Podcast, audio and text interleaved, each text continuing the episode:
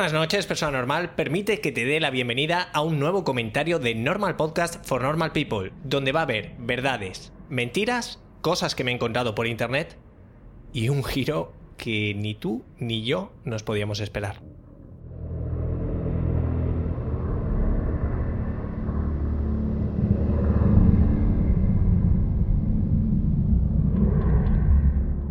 Lo primero, decir que para grabar os presento a Thorvald, pues he necesitado de mucha ayuda. Así que me gustaría agradecer a Marta Salvador Tato, que ha hecho de Serafín Savior, a Doc de Relatos Salvajes, que ha hecho de Milk of the Dead y me ha reclutado a mucha gente, entre ellos a Miriam como de Mona, Miura como Neocracy, Bernat como For the Empire, y le he reservado la frase final, ese punch, a mi amigo Alex Orea, que ha hecho de Winterwing. Y por supuesto, yo he sido el puto nazi fan de Vikernes.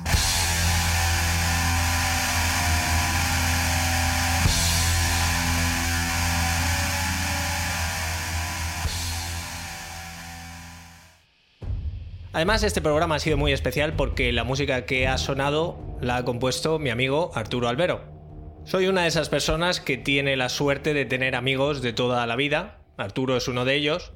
Y me propuso hacer la música para alguno de mis creepypasta. Yo le dije que estaba trabajando este. Y le dije, pues, Dark Ambient y todas esas movidas que me molan.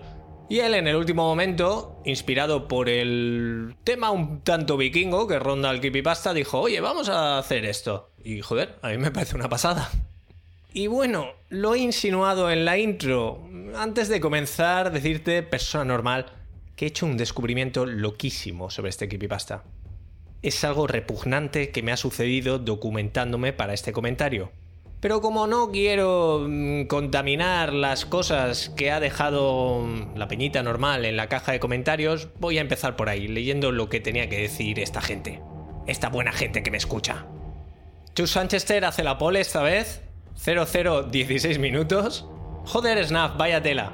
Mola mucho la edición, muy adecuado para el formato. En cuanto al creepy en sí, poco sutil, sí, pero muy chocante. No me puedo imaginar lo que debe ser llegar a ese foro y ver los mensajes sin el vídeo.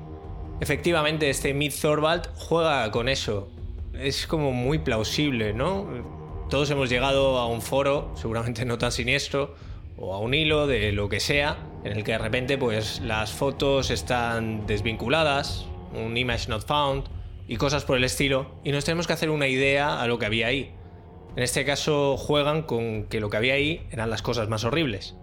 Cuatro minutitos más tarde, a las 0020, llega Pablo AM y dice, ¡qué maravilla! El formato me ha parecido acertadísimo, una pasada. El final es un poco plof para mi gusto. Pero dado el formato, es coherente que no sepamos más de lo que saben los usuarios del foro. El girito de que Centurión fuese nazi es tan gratuito que me encanta. Lo de que participen tantas personas en la locución también ha sido un puntazo. Como creepy igual le falta algún elemento, pero mola tanto que da igual. Pues estoy contigo, Pablo.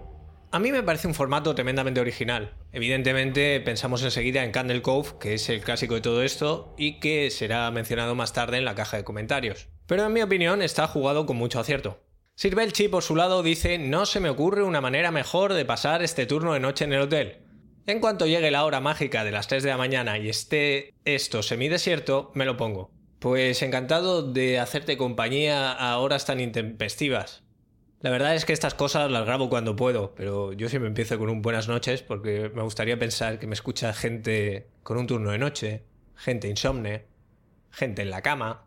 Ese es mi público. Llega Piteas y dice, me fascina la distancia de seguridad que da este creepy. Los personajes con los que puedes empatizar solo pasan un mal rato viendo el vídeo. El desgraciado de turno es un nazi y creo que llega a sugerir que Neofolk de esos. Bueno, ahora hablamos de los gustos de Centurion 616. No es Neofolk, ¿eh? Es black metal. El Neofolk es otro rollo, también bastante. Uf, eh, ¿Cómo decir esto? Criptofascista, ¿no? Gente que a veces utiliza la imaginería del fascismo sin ser necesariamente fascistas, simplemente para evocar unas sensaciones, unas atmósferas. Es todo un género musical, que a mí personalmente me gusta mucho, es muy atmosférico. Grupos como Arditi, von Thronstal, Dernier Volonté. Si juegas a wargames de tablero, cosas de esas, vamos, es la música para ambientarlos. Incluso un risk de mierda. Y sigue Piteas y luego, en el desenlace, la conversación entre usuarios elimina la angustia de ser un testigo solitario. Tiene su parte chunga, por supuesto, pero me parece genial para la gente que lleva mal la tensión de otros creepies más angustiosos, tremendamente satisfactorio. O sea que este es como un poquito para todos los públicos. Bueno, ya veremos, ¿eh? En otro orden de cosas, no he podido dejar de acordarme de ese rollito de comunidad versus el horror que aparece en el reportaje de A los gatos ni tocarlos. Muy muy chulo. Y un montaje coral soberbio. Pues muchas gracias. No he visto el docu de Netflix. Eh, conozco bien el caso que documenta y sí, es similar en cierto modo el caso de Luca Magnota. Hay unos ebooks muy chulos sobre True Crime canadiense Luca Magnota es de los más infames por derecho propio y fue uno de... Vamos, yo me los leía como... Venga, otro tal. El de Luca Magnota fue de los que tuve que parar porque me mareó. Realmente desagradable. Y realmente eh, un villano que si estuviera en una ficción dirías que es demasiado exagerado, Luca. Bueno, ahí está, pudiéndose en la cárcel. Creo que se ha echado novio. Y llega la persona que bien podría haber sido admin y moderadora de este foro, Sophie. Buah, qué pasada de edición, por favor. El tema en sí, superficialmente, puede parecer simple, ya que no sé si el personaje es de algún videojuego o algo así. Yo creo que no. Esto lo digo yo. Pero al ir más profundo y darnos cuenta que realmente es un puto loco en un foro chungo en el cual proyecta todas sus trastornadas mentales y destellos de psicopatía, eso es lo que realmente da miedo. Pues vamos a tener una mm, doble lectura de esto, Sophie. Hay que tenerle más miedo a los vivos que a los muertos, jaja. Eh, grandísima verdad. Por cierto, el final, con todas las autos sobrepuestas, wow, jaja, me hizo dudar si estaba pasando algo raro con la reproducción del vídeo. Eres un grande. Pues bueno, esto ya está corregido, así que esto fue... Mucha gente lo recibió en primicia y espero que lo descargaran, porque claro, ahora el archivo ya está corregido. Me equivoqué poniendo la otra en la que digo, ah, pues puedes dejar comentarios, comprarte mi novela, todas esas mierdas, y la puse dos veces y se superpuso y parece ser que ha generado muy mal rollo un simple accidente de edición. El butaquero asesino, por su parte, dice: Ah, es que bonita época aquella de ser vírgenes con internet y te sorprendía. También los foros donde se conocieron a buenos amigos y también que gilipollas. Buen trabajo, prosiga entreteniéndonos. Pues tengo pensado proseguir. Y sí, es un foro que. Digo un foro, es un creepy que parece dedicado a la añorada vieja internet, donde se tenían relaciones de este tipo y todos reconstruíamos cadáveres con piezas, no, pero creo que sabes a qué me refiero. Llega Gra y dice, brutal Snaf, si hasta se asoma el mismísimo Conde Grisnack. Una maravilla. Bueno, pues aquí Gra, ha... ¿cómo ha sido la primera en pillar el guiñito? Vamos a hablar un poco de esto.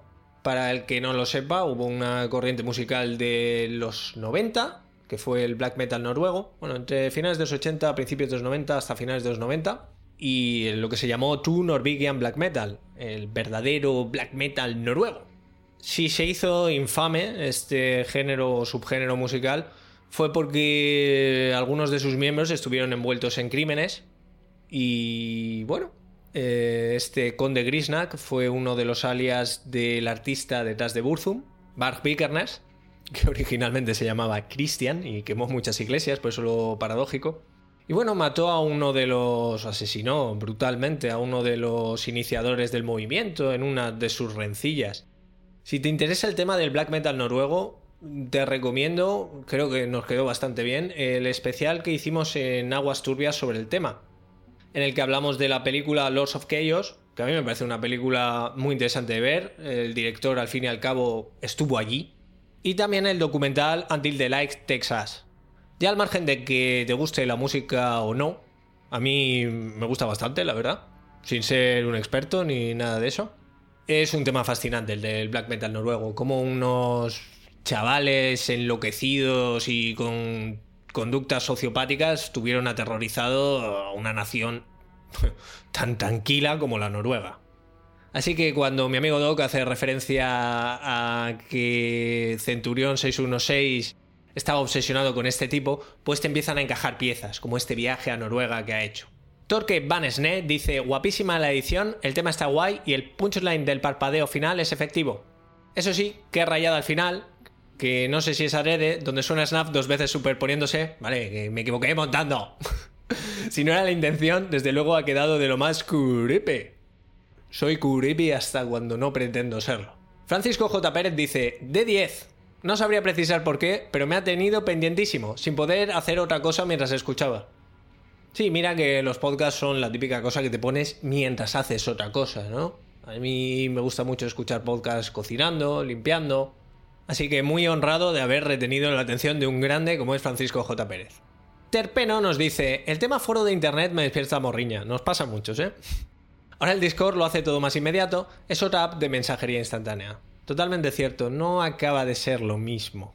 Aunque es lo más parecido que hay ahora mismo. Pero el hecho de plantear un tema en un foro, irte a la cama, de ahí a la universidad o al curro y volver por la tarde con la ilusión de ver qué había pasado esas horas que has estado fuera, es algo que añoro. Me pasa igual, yo estuve metido en varios foros. Uno de ellos, el foro que surgió de Film Affinity, era muy aficionado allí. Donde allí fue donde quizá por primera vez empecé a emplear el nick de Snaf. Nos lo pasamos muy bien allí hablando de cine, la verdad. Nos insultamos bastante también, adelantándonos a Twitter. La edición de 10, como siempre, la chica lo hace genial. Supongo que te refieres a Marta. Lo hace genial. La chica que hace de Mona también lo hace muy bien. Aquí eh, fue una cosa un poco libre, pero mm, leyendo comentarios al creepy y tal, veo que mucha gente no entendía que Serafín Savior era mujer. Y yo siempre me la imaginé como mujer. Así que contacté con Marta y le dije, mira, tienes un papel largo y no vas a morir. y añade, y el Snap duplicado vendiéndonos su libro entra de categoría de anuncio subliminal, biliminal y superbiliminal. Pues ese programa es histórico, espero que lo hayáis descargado porque ya está corregido. Paco GHC dice, Creepies de foros y entidades, mi debilidad. Increíble edición y la música me ha recordado mucho a la de The Northman, ¿Es este señor el que sobrevivió de la película de The Ritual? No la he visto, tío. Piteas dice, tiene coña la referencia a la peli del ritual. En el libro, los que secuestran al prota no son aldeanos, sino un grupo folk heavy neonazi. Eh, vamos a hablar de esto un poco más adelante. Paco GHC añade a esto, esperando el momento de la iluminación del sabio Piteas, nunca falla, ahora ya tengo un libro que leerme en verano. Piteas se ha convertido algo así como en el alumno aventajado, pues espero que participe en los premios Curipi, que a ver si abro ya la convocatoria, hago un audio en condiciones explicando todo esto y a ver qué pasa.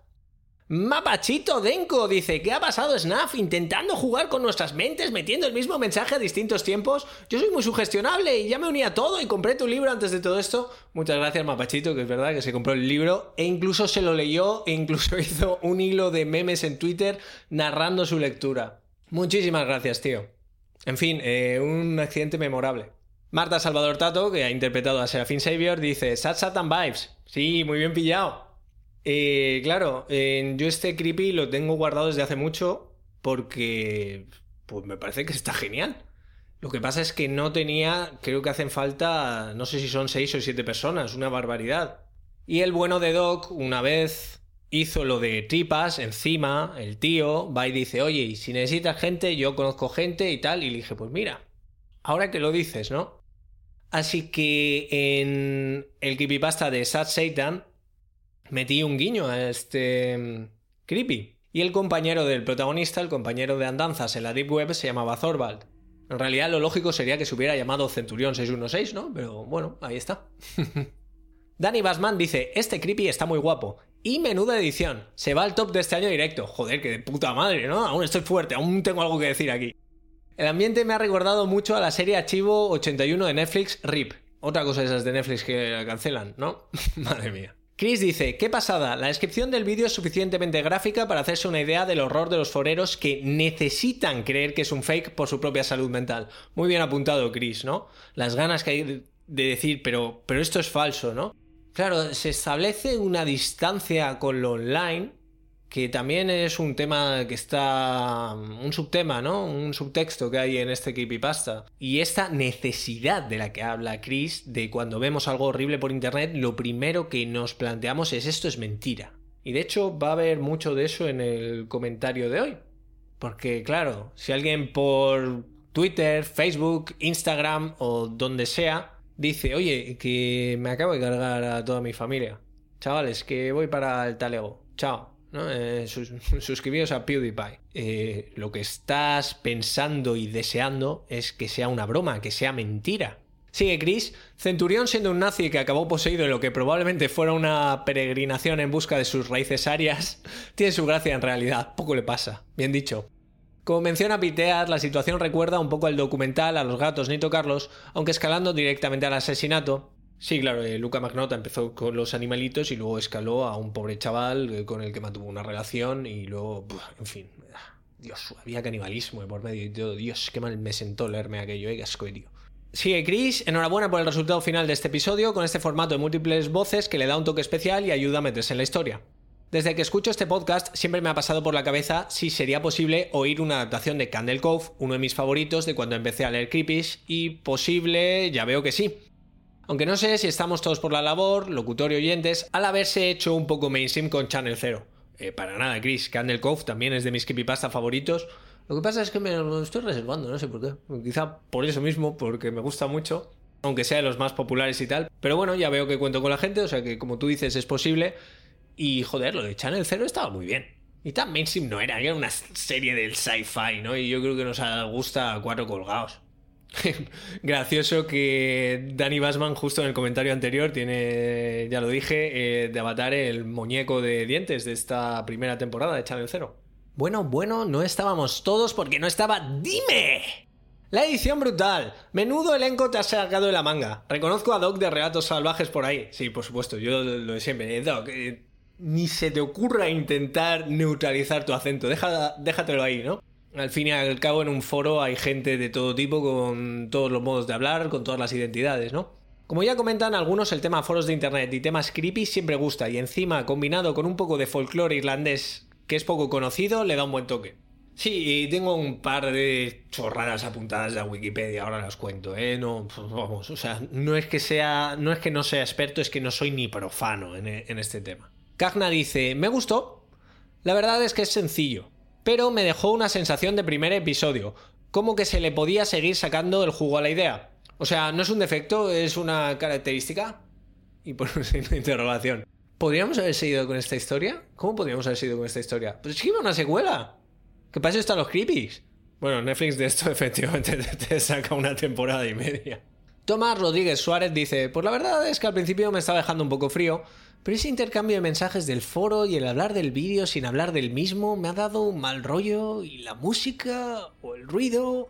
Lo dicho, lo que parecía una conversación friki se ha convertido en un relato de terror. Eso sí, se me hizo muy muy corto. A mí me pasa igual, quiero un poco más de esto, ¿no? Pero a la vez me parece que está bien cortado. Es evidente pensar que este hilo en el foro se iría un rato largo, funcionando con gente contestando. Pero creo que la autora hizo bien en cortarlo ahí. Rune dice, por supuesto que Centurión es nazi. Tiene un colega fantasmal vikingo y complejo de Dr. Frankenstein para hacer experimentos con cadáveres en su cuarto. La narración un 10 y menudo mal rollo la musiquita. Por cierto, ¿los nombres significan algo? Porque no dejo de darle vueltas a que 616 a veces se vincula con el 666 y que Serafín barra Serafín, en el creepy está escrito como lo ha puesto Jairunes, Serafine con PH, es un tipo de ángel. A lo mejor estoy yo dándole vueltas a algo que solo es casualidad o a lo mejor es todo aposta. Piteas añade esto, no creo que haya pistas ocultas en los nombres, pero sí que tiene pintas de ser un foro de Sobrenatural Staff y los nombres están muy bien pillados. Casi seguro que Serafín Savior o lo de 616, que no lo sabía, ahora lo buscaré, están escogidos a Malababa. Me gusta el detalle de que en este creepy estamos asistiendo al nacimiento de ese vídeo tan jodido que publicaron en un foro chungo. Mm, desgraciadamente ha habido muchos foros de estos. Habéis comentado eh, pues las obras de Luca Magnota y pues eso cuando mataba gatitos en Facebook o cuando se cargó a este chaval y lo subió, ¿no? ¿Qué estaba comentando la gente ahí? Hay una cosa fascinantemente repugnante en esto de los vídeos históricamente horribles que se han subido a internet y todo empieza curiosamente con Two Girls One Cup Recordaréis ese vídeo, ¿no? De mm, coprofagia y demás. Eh, sí. Porque hubo una serie de pirados que cometieron una serie de crímenes horrendos que subieron un vídeo llamado Three Guys, One Hammer. Y el mentado Luca Magnota, cuando subió su obra final por la que está pudriéndose en la cárcel, lo llamó One Lunatic, One Ice Pick, haciéndose referencias de forma siniestra los unos a los otros, ¿no? Y en cuanto a lo del 616, pues estuve investigando un poco a raíz de tu comentario. Por lo visto se hallaron unos papiros y no sé qué movidas que daban a entender que el número de la bestia no era 666, sino que podía ser efectivamente 616. ¿Por qué se dice que era 666? En parte porque la Biblia, por lo visto, está lleno de movidas numerológicas, ¿no? Y entonces, sumando los caracteres de Nerón Caesar, se obtenía el 666. Es decir, se estaba diciendo que el auténtico demonio era este emperador romano. Y por lo visto, Calígula Caesar sumaría 616, así que está un poco en disputa. Y sí, creo que lo de Serafín Savior, porque al fin y al cabo los otros nicks son un poco nicks de Reddit típicos, ¿no? Milk of the Dead, como leche de los muertos, ¿no? Winterwing, un nick muy... que suena a nick de los de antes, ¿no? Típicos que se ponía la gente cuando entraba a un chat. Pero en cambio Serafín Savior parece que tenga esa condición de persona que intenta salvar a otra y tiene todo el sentido con la narrativa. Sofía Barker dice, moraleja el creepy, no le sigas el rollo a un colgado en internet. Yo creo que has leído bien la fábula, Sofía.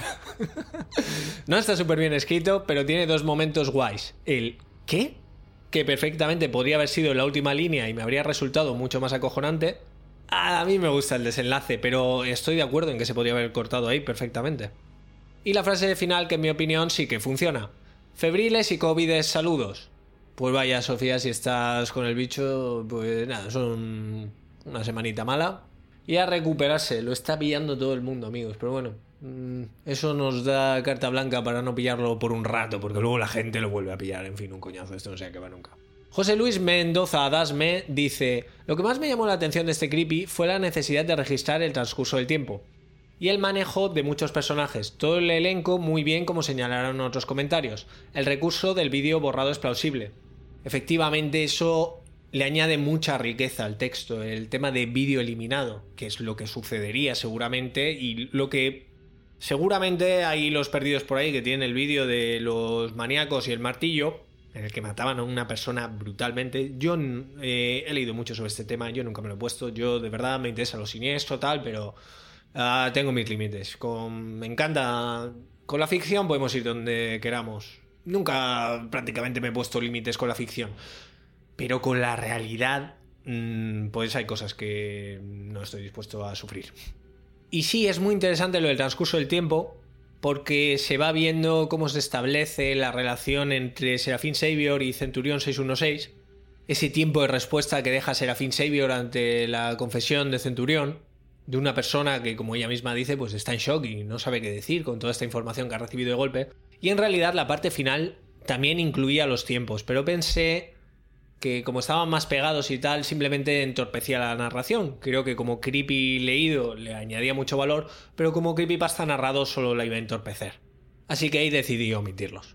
Tío Ácido dice, puedo imaginarme al típico pajero aficionado al WoW y a Bathory que se tatuó una esvástica porque es anterior a los nazis. Hombre, la excusa favorita de los nazis, ¿no? Para tatuarse esvásticas, ¿no? La, la tía esta del hogar social Madrid, ¿no? De la Melissa, no sé qué, ¿no? Que lleva una elástica en el tobillo. Y oh, bueno, es un símbolo budista. Venga, ya nací los cojones. ¿No? Y dice, sí, tío, ha sido yendo de setas por los bosques de Bergen buscando la tumba de Euronymous. Y sí, eh, Euronymous era...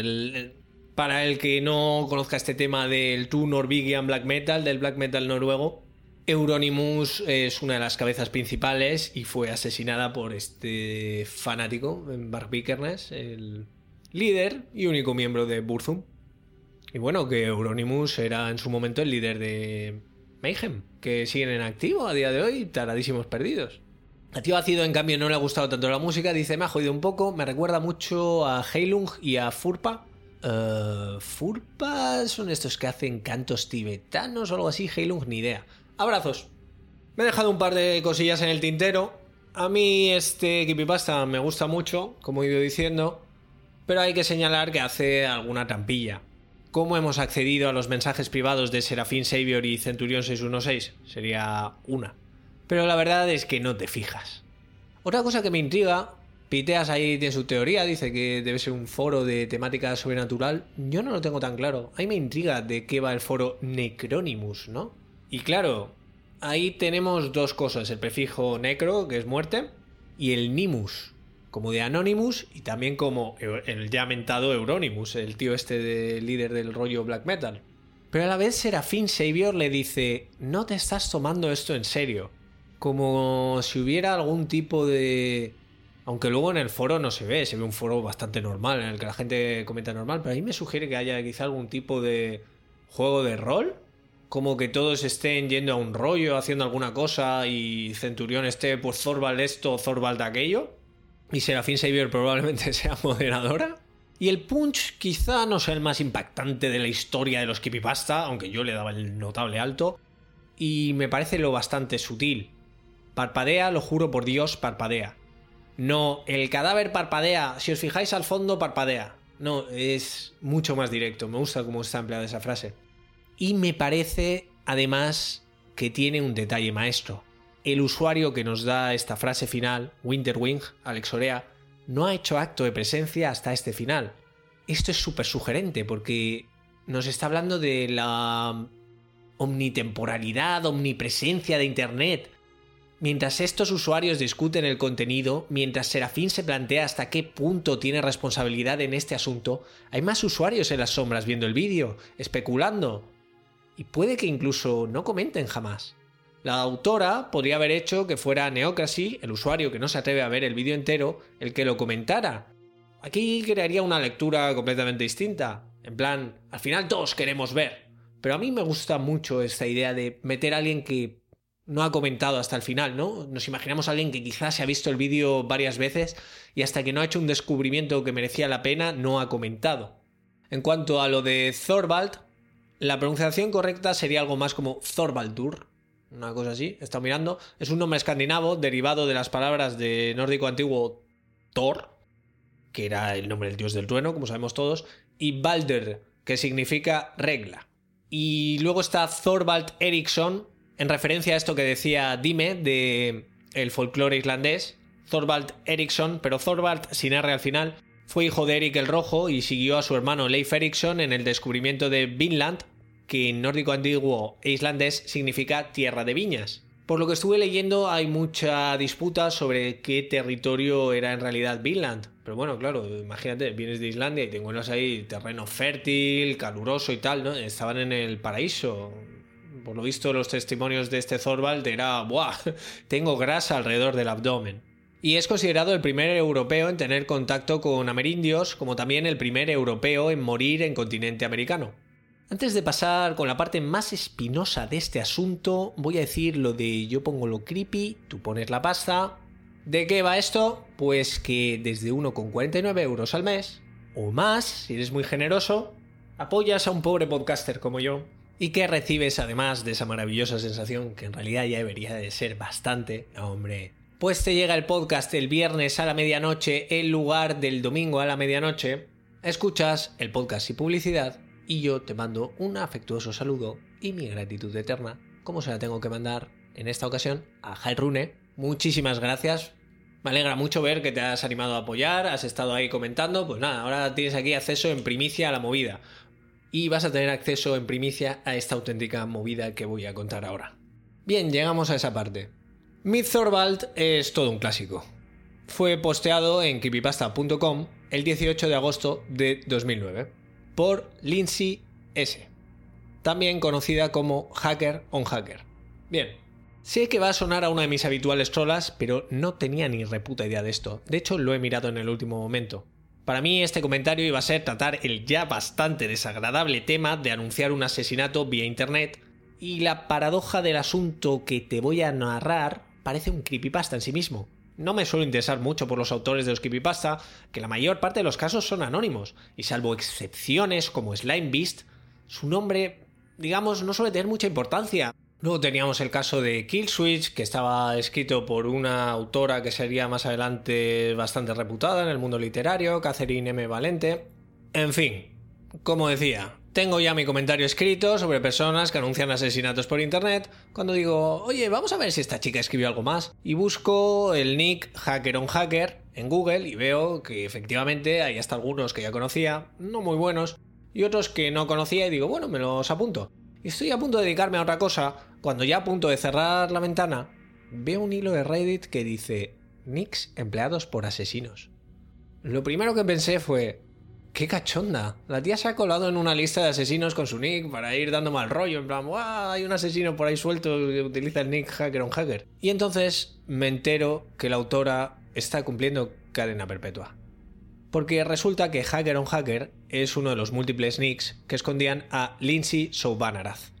Lo más seguro es que el nombre no te diga nada. A mí hasta documentarme para esto tampoco. Te cuento la historia. El 12 de febrero de 2015, la policía montada de Canadá de Halifax, Nueva Escocia, recibió un chivatazo de que tres personas planeaban cometer un asesinato en masa en el centro comercial de Halifax. Dos de los sospechosos, Randall Steven Shepard, de 20, y Lindsay Kanta Soubanaraz, de 23, tenían acceso a armas y eran considerados una amenaza. El tercero implicado en el plan era James Gamble, de 19. Así que la mañana del 13 de febrero, la policía entra en casa de Gamble tras interrogar a sus padres, que se encontraban fuera, y encuentran a este James Campbell muerto por haberse disparado el mismo. En la casa había además rifles. Al mismo tiempo, la policía arrestó a Lindsay y a Randall en el aeropuerto de Halifax. Randall Shepard había quedado con Lindsay Subanaraz, que era la novia de James Gamble, el chaval que se había suicidado, y descubrieron que el plan del tío era cometer un asesinato en masa, matar al máximo número de gente posible, para después suicidarse en San Valentín. Y se descubrió más adelante que el lugar elegido era el centro comercial de Halifax. Así que los dos que quedan vivos, Randall Shepard y Lindsay Subanaraz, se enfrentaron a cargos de conspiración para cometer asesinato, conspiración para provocar incendio, conspiración para usar armas de fuego con propósito peligroso y emisión de amenazas por redes sociales. Los tres se habían conocido en Tumblr, donde compartían su obsesión con la muerte, el true crime, el metal y la imaginería nazi. El blog de Gamble incluía imaginería nazi y la masacre de Columbine, también pistolas de la Segunda Guerra Mundial. El de Randall Shepard incluía temas de death metal e imágenes gore, el de Lindsay Subanaras se titulaba School Shooter Chick, Violence is the Aesthetic, y en él hizo alusiones a esta potencial masacre muchos meses antes de que se llevara a cabo, bueno, muchos meses antes de que fuera frustrada, y todos salpicados de comentarios antisemitas mezclados con imágenes de moda japonesa sobre su fondo de color rosa pastel. Shepard se declaró culpable y fue condenado a 10 años de prisión. No entiendo exactamente el motivo, pero Subanaraz, la autora de este Creepypasta, fue condenada a cadena perpetua con 10 años sin posibilidad de pedir la condicional y aunque pidió apelación, esta fue denegada.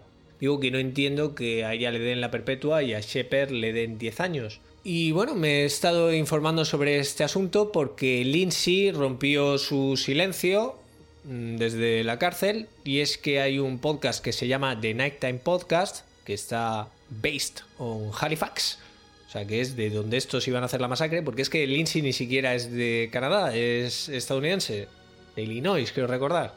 Así que el tipo que lleva The Nighttime Podcast eh, le hizo una entrevista en siete partes y me lo he empezado a escuchar. No me ha dado tiempo a escuchármelo entero para este creepypasta, porque como digo, ya tenía escrito el comentario que era, venga ya, cierra, ponte a grabar y de repente descubrí esto y me he intentado documentar al máximo, pero la conclusión de todo esto es que...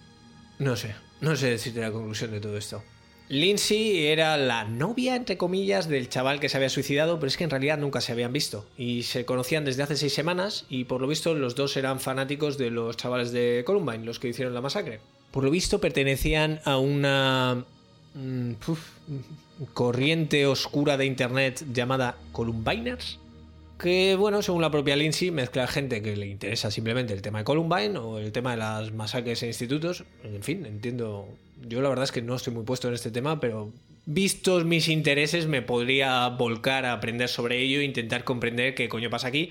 Pero también hay mezclados entre toda esta gente que podemos tener una curiosidad, o bien científica o bien morbosa, esto lo dejo a gusto del oyente, se mezclan con fans, con gente que ensalza a estos asesinos de mierda y el caso es que yo dije, bueno, esto del neonazismo es pura provocación. Em, la chica estaba confusa.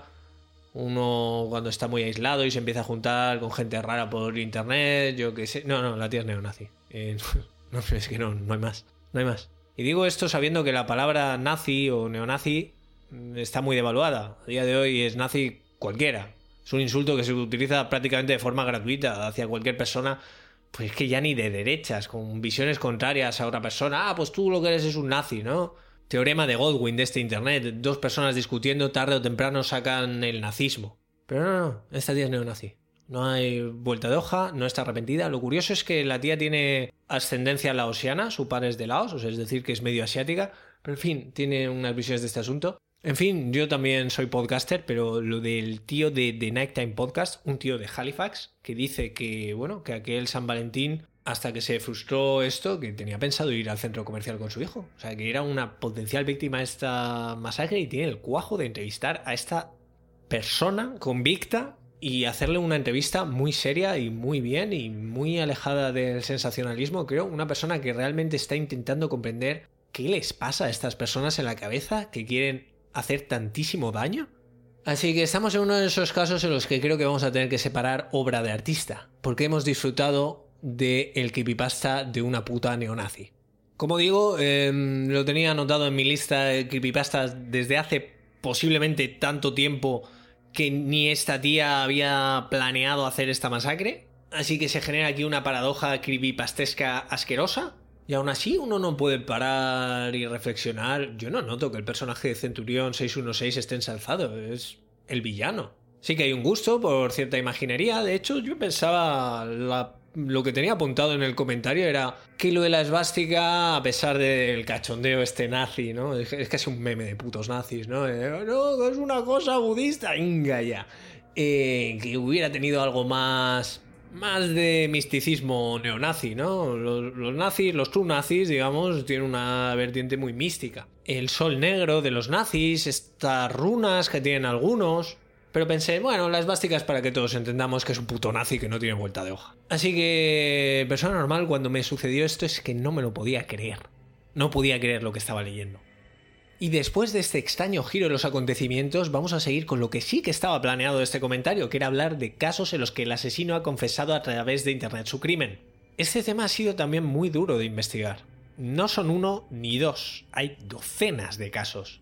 Recomiendo mucho la película Spree, que trata este tema desde un punto de vista de humor negro, sobre este tema de redes sociales, asesinato y ganar la fama a toda costa, ¿no? Pero tras mi pequeña investigación de este tema, te traigo los más llamativos, pero me gustaría contarte además las conclusiones a las que he llegado. La mayoría siguen un patrón. El asesino envía un mensaje, entre comillas, al mundo informando del crimen que acaba de cometer a modo de despedida, Quizá busquen justificación o perdón, suelen explicar el porqué de sus actos, y en muchos casos el perpetrador no se está despidiendo solo porque va a pasar un buen tiempo o toda su vida entre rejas, sino porque planea suicidarse a continuación. Hay unos pocos casos en los que el asesino evidentemente tiene poco contacto con la realidad, alardea incluso de lo que acaba de cometer, y bueno, estos son mis simples apuntes porque es un tema, ¿eh? Hay académicos dedicándose al estudio de este fenómeno que, en fin, creo que a todos los que tenemos cierto tipo de mentalidad nos interesa, nos gustaría quizá acercarnos a ello para tratar de comprenderlo. Todos son chunguísimos. Pero este tiene una parte casi infantil que lo hace peor todavía. Y el 18 de noviembre de 2012, la Monique Johnson Chisholm y su mejor amiga estaban al lado de una tienda cuando alguien les disparó. La Moni falleció a causa de los disparos, mientras que su amiga recibió un impacto en el brazo y sobrevivió. La policía encontró un sospechoso rápidamente, puesto que el día después del asesinato, Cachaun Hines, de 15 años, usó su Facebook para enviar un mensaje directo a la Moni. No sabía que te iba a matar. Te juro por Dios que no pretendía matarte. Lo que quiero decir es que lo siento. La madre de la Moni encontró el mensaje unos días después y lo reportó a la policía. Al ser arrestado, Hines confesó, para más tarde retractarse, diciendo que todo había sido una broma. Igualmente, fue sentenciado a 46 años de cárcel, tanto por el asesinato como por un robo que no tenía nada que ver con este incidente. Tiene algo muy infantil, al fin y al cabo, aunque un asesino es un chaval de 15 años, ¿no? Y parece que esté buscando algún tipo de redención, ¿no? Escribirle un mensaje de Facebook a alguien fallecido, ¿no? Como si le envías un WhatsApp a alguien que ya no está ahí. Y este es un caso curiosísimo porque a veces dices, ¿qué coño le pasa a la gente con Internet? Esto sucedió en Reddit el sábado 13 de abril de 2013 cuando un usuario llamado Narato confesó usando el meme de Confession Bear, por esto digo, ¿qué coño le pasa a la gente con Internet?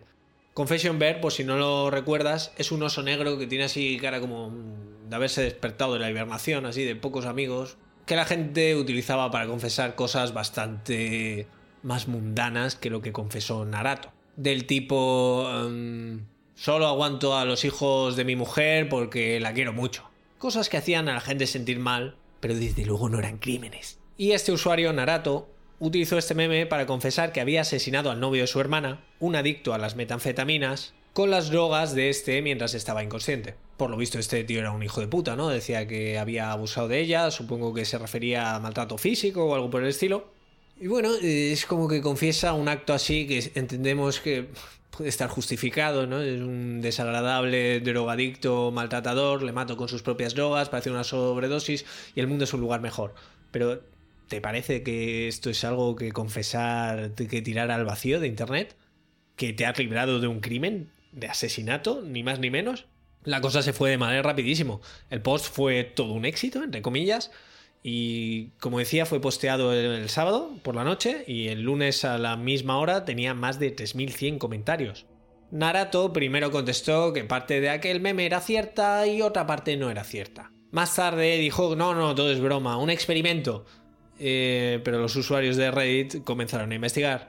En poco tiempo habían logrado reunir su nombre completo, su fecha de nacimiento, su profesión, su empleador, su domicilio, su Facebook, su Twitter, su MySpace y su usuario de Steam. Entonces comenzaron a discutir si debían alertar a las autoridades. Finalmente decidieron hacerlo. Esto en una noticia lo leí así, ¿no? Pero al fin y al cabo es, pues igual, pongamos que hay 500 personas ahí reunidas, pues igual con que uno diga, pues yo se lo voy a decir a las autoridades es suficiente, no tuvo que haber un consenso. El caso es que Narato volvió a la carga y dijo que bueno, que podían encontrar información sobre él, pero otra cosa era vincularle a un crimen real.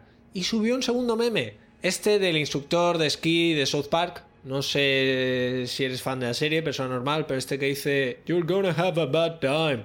Y dijo If you joke about murder on Reddit without a throwaway account, you're gonna have a bad time.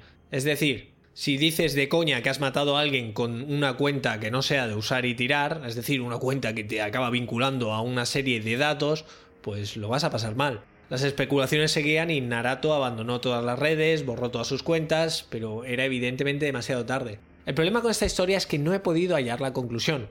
Creo que efectivamente hasta el FBI se involucró en esto, pero no he podido hallar qué sucedió con esto, si finalmente le lograron vincular con un crimen o no. Pasemos al siguiente incidente, 30 de junio de 2014, Sunrise, Florida.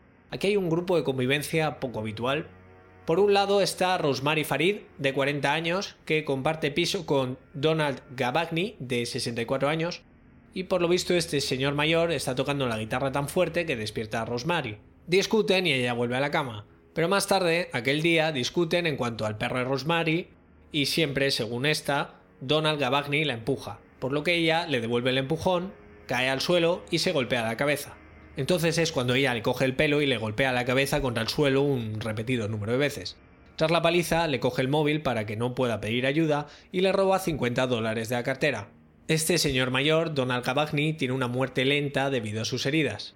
Aquí el mismo día, Rosemary Farid graba un vídeo de 4 minutos en el que solo se puede ver su boca y con eso mismo, con su boca, confiesa el asesinato diciendo cosas como Tony me estaba volviendo tan loca que creo que estaba en una especie de delirio.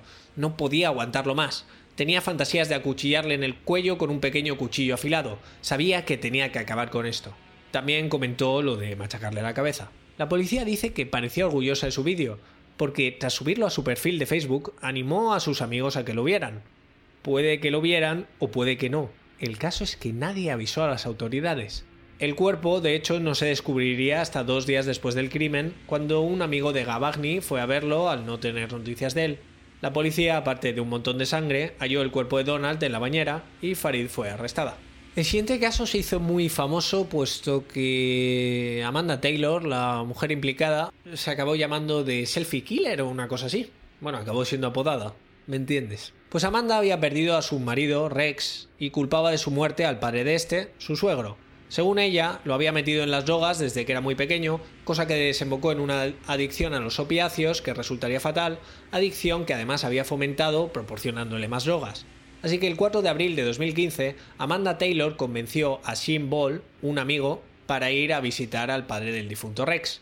Y Amanda lo acuchilló 31 veces. Shin le dio el toque de gracia con una llave de neumáticos. Y es entonces cuando Amanda decide hacerse un selfie en el que sostenía el cuchillo ensangrentado con el cuerpo de su ex suegro, también ensangrentado y muerto, al fondo. La pareja entonces huye a un hotel de Tennessee donde Amanda sube a Facebook el selfie y una foto de un revólver junto a una confesión en la que explicaba que por fin iba a ser libre. A la mañana siguiente a Sean le entraron dudas sobre la idea de convertirse en asesinos en serie rampantes. A veces pienso, ¿y esta gente habría visto asesinos natos o qué les pasaba? El caso es que Shin, digamos, recupera la razón y se niega a cumplir las órdenes de Amanda que le dice que dispare y robe a dos mujeres en una estación de servicio. Así que Amanda está muy enfadada por este hecho y le dispara a en la cara. Se hace un selfie con el cuerpo y huye.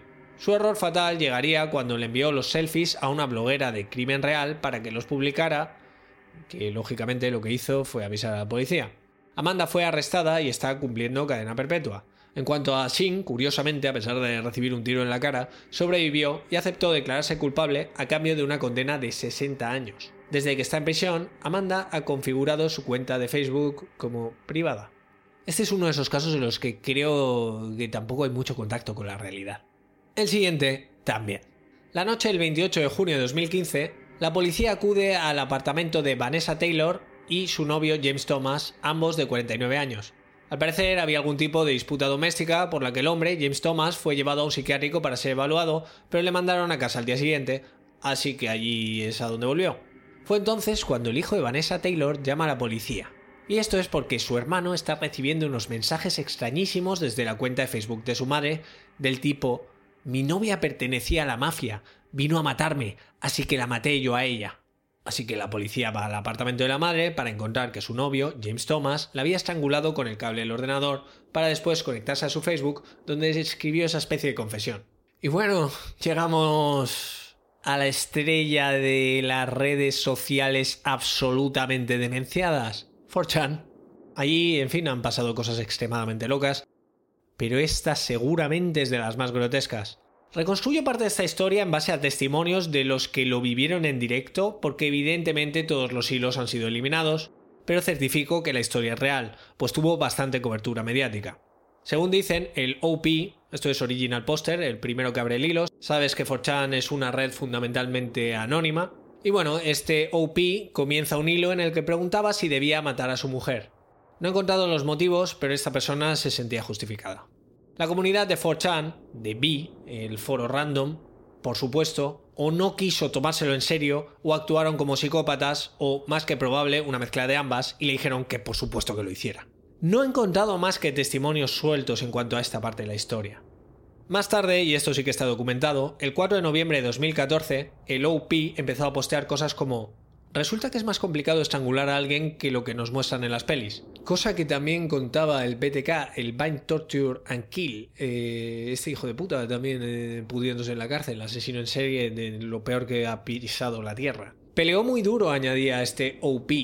Lo siniestro es que acompañó los posts de fotos del cadáver de su mujer con su carnet de conducir con las palabras muerta escritas encima. Su último post fue Mirad las noticias de Port Orchard, Washington en unas pocas horas. Su hijo volverá pronto del colegio. La encontrará y llamará a la policía. Solo quería compartir las fotos antes de que la encontrara. He comprado una pistola de imitación que parece real. Cuando vengan a por mí, la desenfundaré y será un suicidio por poli. Entiendo vuestras dudas. Simplemente mirad las putas noticias. Tengo que dejar mi teléfono ahora. Efectivamente, el que más tarde sería descubierto como David Kalak había asesinado a su mujer para que el hijo adolescente de ella, de 13 años, la encontrara al volver del colegio. En las paredes del dormitorio, Kalak había escrito Ella me mató a mí primero. Fue detenido días después tras una persecución. Le cayeron 82 años de prisión. Cuando se habla de estos temas muchas veces se adapta un tono muy afectado, ¿no? Y a veces la gente cae en una especie... Sabemos que el mundo muchas veces es un mal lugar y está lleno de gente mala, pero esto de David Kalak me parece de una crueldad extrema. Pero es que además está el añadido de esta siniestra necesidad de poner las cosas en 4chan. En el hilo en el que Kalak colgó las fotos podían leerse respuestas irónicas y con memes del tipo incluso yo puedo hacer eso, en plan, eh, lo has falseado. O consejo profesional, atales las manos y los pies antes de hacerlo. Cosa que por cierto hacía el. Y para cerrar este capítulo tan jodido de Normal Podcast for Normal People, no sé persona normal si recuerdas algunos de estos otros casos que he ido comentando, pero digamos que yo viví, entre comillas, en directo el asesinato de Bianca Devins, que tuvo lugar el 14 de julio de 2019. Bianca era una joven de 17 años muy activa en redes sociales como Instagram, Discord o 4chan, donde paliaba el hecho de estar muy aislada por una serie de problemas mentales, trastorno límite de la personalidad, ansiedad, depresión, etc.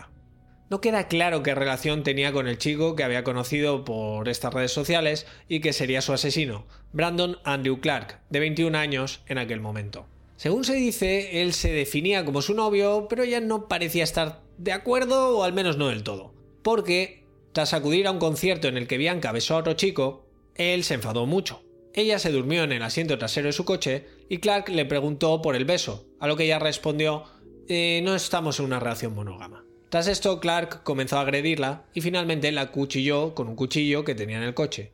Una parte que resulta algo confusa para mí. ¿Qué haces con un cuchillo en el coche? O sea, esto yo te añadía un, agravante de premeditación de los gordos. Clark comienza a llamar a toda su familia, lo que parece a todas luces una despedida, y estos, alarmados, contactan a las autoridades. Clark comparte una foto del cuerpo ensangrentado de Bianca en Instagram y pone I'm sorry Bianca, para más tarde compartir unas fotos mucho más explícitas en Discord. O sea, esto de Instagram tú lo ves y podría pasar por una broma de muy mal gusto. Las fotos del Discord, la verdad, no las he buscado ni las quiero ver. En estas fotos subidas a Discord comentaba en ellas: Lo siento, cabrones, vais a tener que buscaros a otra sobre la que orbitar. Imagino que Bianca tenía muchos pretendientes. Las autoridades siguen recibiendo llamadas de usuarios alarmados, las fotos salen de los círculos cercanos para empezar a expandirse como la pólvora en Twitter. Una de las llamadas a las autoridades es del propio Clark en la que dice Me llamo Brandon, la víctima es Bianca Michelle Devins. No voy a estar mucho al teléfono porque aún tengo que hacer la parte del suicidio en lo de suicidio tras asesinato. Esto es un concepto muy yankee, ¿no? Que les da por esto de las masacres, que además estamos viviendo muchas recientemente. Un poco lo que planeaba esta simpática neonazi que nos regaló lo de Thorvald, el Murder Suicide. Y yo recuerdo en estas fechas ver pululando por la red los stories de Instagram de Brandon, en los que ponía cosas como esto es tu vida y se está acabando minuto a minuto, frase del Club de la Lucha. Y aquí llega el infierno. Es la redención, ¿verdad? Cuando finalmente un policía logró encontrar a Clark, este se estaba cuchillando en el cuello y subiendo fotos a las redes de esto. Tras una cirugía de emergencia, fue salvado para ser acusado del asesinato de Bianca. Según las autoridades, había amplias evidencias de que el asesinato fue premeditado, y sus búsquedas en Internet incluían cómo encontrar la arteria carótida, cómo incapacitar o matar a alguien, y búsquedas sobre estrangular o ahorcar. El investigador Peter Paladino creía que Clark cometió el asesinato para diferenciarse de otros orbitadores beta, añadiendo que fue premeditado y pensado largo tiempo. Vamos, lo que parece que se pueda deducir de este caso es que esta chica era muy popular en redes, tenía muchos pretendientes, Brandon era más un amigo que una pareja sentimental, y este no supo aceptarlo. Por lo que tras cambiar mucho sus declaraciones y demás, con retrasos de sentencia por el COVID y otros menesteres, el 16 de marzo de 2021, Clark fue sentenciado de 25 años a cadena perpetua. Esto no lo acabo de entender. O 25 años o cadena perpetua. Igual se la revisan en 25 años. El caso además abrió un debate sobre la responsabilidad de las propias redes en cuanto al contenido que se difunde en ellas. Claro, estas fotos del cuerpo de Bianca pululando por toda la red. ¿Qué responsabilidad tienen Instagram, Discord y demás? Y bueno, persona normal, si te gustan las emociones fuertes, creo que este ha sido un programa muy bonito para ti. Con esto me despido, espero tus comentarios, tus opiniones sobre que hayamos disfrutado del creepypasta de una neonazi de mierda. Y sobre esta locura de buscar la celebridad en redes sociales a través de hacer el mal. Porque si precisamente pudieron pillar a Lindsay y sus secuaces antes de que pudieran cometer una masacre, fue por sus ganas de alardear en redes sociales incluso antes de haberla cometido. De ahí vino el chivatazo, anónimo por cierto. Pero gracias a esta persona pues seguramente se salvaron muchas vidas. Espero que de algún modo hayas podido disfrutar de este programa. Te agradezco que me hayas acompañado en este macabro viaje. Nos vemos la semana que viene con un creepypasta.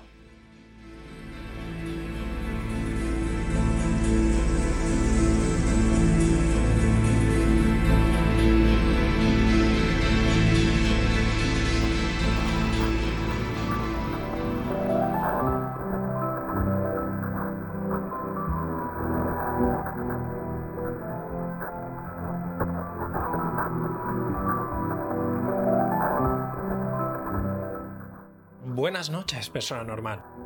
Soy Snaf y esto que acabas de escuchar ha sido otro capítulo de Normal Podcast for Normal People. Si te gusta el programa, puedes apoyarlo de las siguientes maneras. Si estás escuchando desde Spotify, dale 5 estrellas al podcast o las que consideres convenientes, recordando que Slenderman es colega mío. Si estás escuchando desde iVoox, deja un comentario o un me gusta y suscríbete al programa.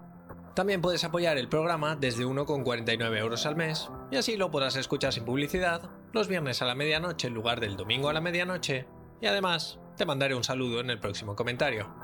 Si quieres ponerte en contacto conmigo, puedes seguirme en Twitter en arroba normalpodcast-bajo y para los enlaces raros, los vídeos de la Deep Web y las fotos malditas, puedes escribirme un correo a normalpodcastfornormalpeople.gmail.com recordando que la A del primer normal es un 4. Y aunque lo tengo algo abandonado, también me puedes seguir en mi canal de YouTube, que, lo adivinaste, se llama Normal Podcast for Normal People. Por último, te informo de que he publicado una novela, y aunque no trata sobre creepypasta, aparece uno como poco. Se llama Nuevas Formas de Trabajo y está disponible en Amazon, tanto en formato Kindle como en formato físico, y está publicada por mi alter ego, Pablo Peyuk. Nos vemos en el siguiente programa y stay cool, stay curepe.